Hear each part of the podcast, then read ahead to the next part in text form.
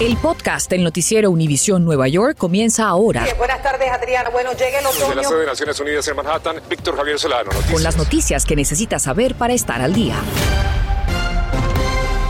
Datos de los Centros para el Control y Prevención de Enfermedades, CDC, revelan que la variante Omicron se está propagando rápidamente por Nueva York y New Jersey y expertos aseguran que es más contagiosa. Según la gobernadora Kathy Hochul, hay una explosión de casos en Nueva York con 21.207 confirmados este jueves. Además, los casos se duplicaron en la ciudad de Nueva York en tan solo tres días, mientras que en New Jersey se confirmaron más de 12.500 casos en dos días, jueves y viernes. El estado registra un aumento del 40 40% en tan solo una semana y el gobernador Phil Murphy estudia posibles restricciones. Como les decíamos, entonces estas cifras están preocupantes para muchos y están estudiando posibles restricciones frente a esta situación de la pandemia. Entre tanto, los Centros para el Control y Prevención anuncian su estrategia de Test to Stay o pruebas para quedarse dirigida a estudiantes expuestos al COVID-19. Los CDC respaldan este plan de acción como una manera de ayudar a que los niños sigan en las aulas. Los estudiantes expuestos con resultados negativos mantendrían una instrucción normal. Y es que anteriormente alumnos debían permanecer bajo cuarentena por 10 días. La agencia continúa recomendando protocolos de seguridad como el uso de cubrebocas para maestros y también estudiantes. Y cambiamos ahora de tema porque cada Navidad trae una cuota de tragedias familiares producto de accidentes de tránsito que involucran a conductores intoxicados. Y para evitar más dolor y lágrimas, Nueva York lanza la campaña Maneje sobrio o será detenido. Nuestro Gary Merson en vivo desde Washington Heights muestra cómo funcionaría este operativo. Adelante, Gary. Adriana, muy buenas tardes. Lo primero que hice fue ponerme el cinturón porque esa es una de las 70 mil multas que se pusieron el año pasado y dentro de ellas también hay más de 2 mil que componen los conductores que no estaban capacitados para manejar. ¿Cuáles fueron las razones y las que por las que un policía puede pararte en la calle? Aceleración brusca, por ejemplo, o frenazos repentinos como eso que hacen mover. Así mismo está su cabeza cuando usted está intoxicado por el alcohol. Pero para darle la impresión de cómo ve un conductor que ya ha tomado demasiado, por ejemplo, nos auxiliamos de este teléfono celular se comienza a perder la visión. O sea, el movimiento es que comienza a ver como un túnel, se reduce lo que está a su derecha y a su izquierda. Así que para poder ver mejor, tiene que estabilizar su cabeza, es decir, que usted no está completamente al tanto de todo lo que está frente a usted. Y eso es lo que causan los accidentes. El objetivo de esto es precisamente preservar vidas y evitar que usted se haga daño o le haga daño a otra persona. Esta campaña va a correr desde el 17 de este mes hasta el primero de enero. Y para usted volver a ver así, tienen que pasar varias horas que su cuerpo pueda metabolizar el alcohol y entonces empezar a, asumir lo que es la realidad alrededor de suyo y la responsabilidad que significa un volante. Nosotros estamos en Washington Heights, en vivo. Gary Merson, retorno con ustedes. Gary, muchísimas gracias. Obviamente todo este ejercicio en una zona segura para nuestro reportero y nuestro equipo técnico, por supuesto, de Univisión 41. Entre tanto, en otras noticias, empeora la crisis de opioides, llegando a 100.306 las muertes desde abril de 2020 hasta abril de 2021 en los Estados Unidos. Uno de los problemas, y según lo advierte el Instituto Nacional de Abuso de Drogas, es que comerciantes mezclan a veces el fentanilo con otras drogas, a menudo sin el conocimiento de los compradores. Recientemente en la ciudad de Nueva York se abrieron centros supervisados para inyectar drogas que ahora reciben el rechazo de políticos y también de la comunidad.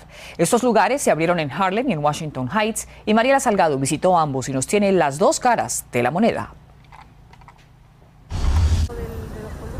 La peor soledad es la de la adicción de los opioides. Cada cuatro horas muere alguien en Nueva York. Hablan solos y deambulan en su mundo. Los vimos de cerca como zombie, tú sabes, drogado. Este joven ya ni quiere andar en bicicleta. Se ven locos, sí, como en cualquier sitio. Los que son drogas se van a ver locos. Sabemos que la persona lamentablemente, si está adicta, se va a drogar porque necesita la ayuda y está enferma. Por eso están aquí estos centros. La pregunta es, ¿por qué tiene que ser en mi barrio?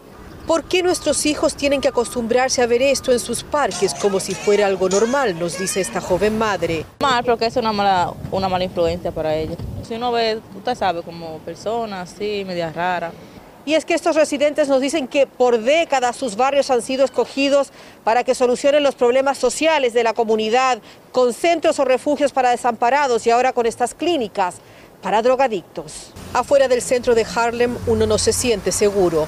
Aún con una patrulla de policía que de lejos vigilaba no pudimos hacer mi grabación en cámara. El de Harlem está justo al lado de un refugio porque casi siempre las drogas y el desamparo van de la mano. Hay que hacer algo para salvar vidas. Pero el concejal Mark Levine nos dijo que los dos centros, uno en Washington Heights y el otro en Harlem, son necesarios.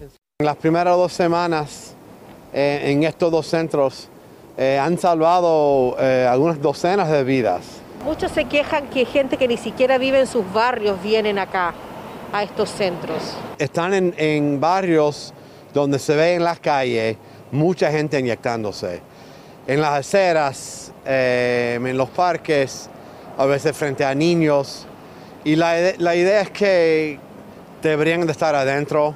Ellos se inyectan ellos mismos, pero hay atención médica, así que hay una enfermera ahí por si pasa cualquier cosa. Si hay una sobredosis pueden actuar y atender. Sí, exacto. El alcalde electo, Eric Adams, ha dicho que quiere ver esto en más vecindarios. Y él y otros han dicho que no es justo que estén nada más en, en barrios eh, eh, de bajos recursos. Desde Washington Heights y Harlem, Mariela Salgado, Noticias, Univisión 41. Estás escuchando el podcast del noticiero Univisión Nueva York. Y en otras noticias pasamos a New Jersey, donde la crisis económica continúa afectando los pequeños negocios y los bolsillos de nuestra gente. Peter Ortega nos cuenta qué medidas está tomando el Estado Jardín para solucionar ese problema. El gobernador de Nueva Jersey, Phil Murphy, visitó este viernes el puerto de Newark y ofreció una actualización de qué está haciendo el Estado conjuntamente con la Autoridad Portuaria de Nueva York y Nueva Jersey para enfrentar los problemas globales de la cadena de suministros. It needed to be put into 24/7 operation. El gobernador dijo que el puerto ha estado operando las 24 horas del día, los 7 días de la semana, mucho antes de que otros puertos del país comenzaran a hacerlo. También dijo que el puerto está trabajando al máximo de su capacidad y sin demoras, y destacó la admirable labor y el compromiso de sus trabajadores. Aprovechamos la oportunidad para pedirle al gobernador Murphy que enviara un mensaje a nuestra comunidad latina, a los dueños de negocios y trabajadores hispanos. Y esto fue lo que nos dijo. Murphy dijo a nuestros dueños de negocios que no hay de qué preocuparse, que nuestro puerto es único y está funcionando sin afectaciones. Pero a pesar del optimismo del gobernador y las autoridades, algunos managers o propietarios de negocios nos han contado que la situación es un poco diferente. Por ejemplo, Oscar, cuéntame, Hola, me, buenas. habías dicho que hay varios problemas en la cadena de suministros que afectan tu negocio. ¿Cuáles Sí, claro que sí. Cada vez que nosotros hacemos órdenes para recibir los productos, faltan platos, faltan... Nunca llega la orden completa. Entonces, una semana tenemos las cosas, otras no. Entonces, ese es el problema que estamos teniendo ahorita con los distribuidores. El secretario de Transporte de Estados Unidos dijo que estos problemas con la cadena de suministros del país durarán hasta el año 2022 y que estos no solo están relacionados con los suministros, sino también con la demanda que está por las nubes. Como parte de las medidas que ha tomado Nueva Jersey, el Servicio de Consejería de la Comisión de Vehículos Motorizados para Flotas Grandes ha agilizado las licencias de conducir comerciales, CDL, y ha permitido así que las empresas de camiones del Estado mantengan su personal.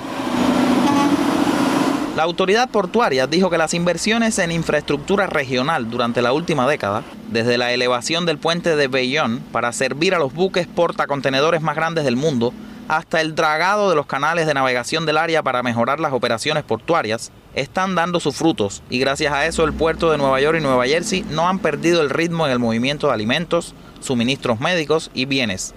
En Newark, Peter Ortega, Noticias Univisión 41.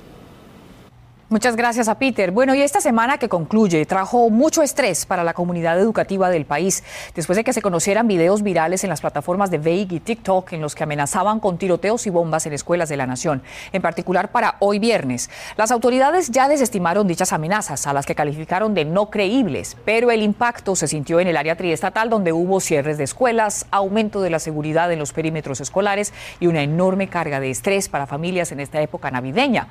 El Departamento de Seguridad Seguridad Nacional informó que no hay evidencia de que estas amenazas sean creíbles, aunque piden a la población mantenerse alerta. Esto nos dijo el sargento retirado de NYPD, Johnny Núñez, quien dio un consejo a los padres de familia ante estas amenazas.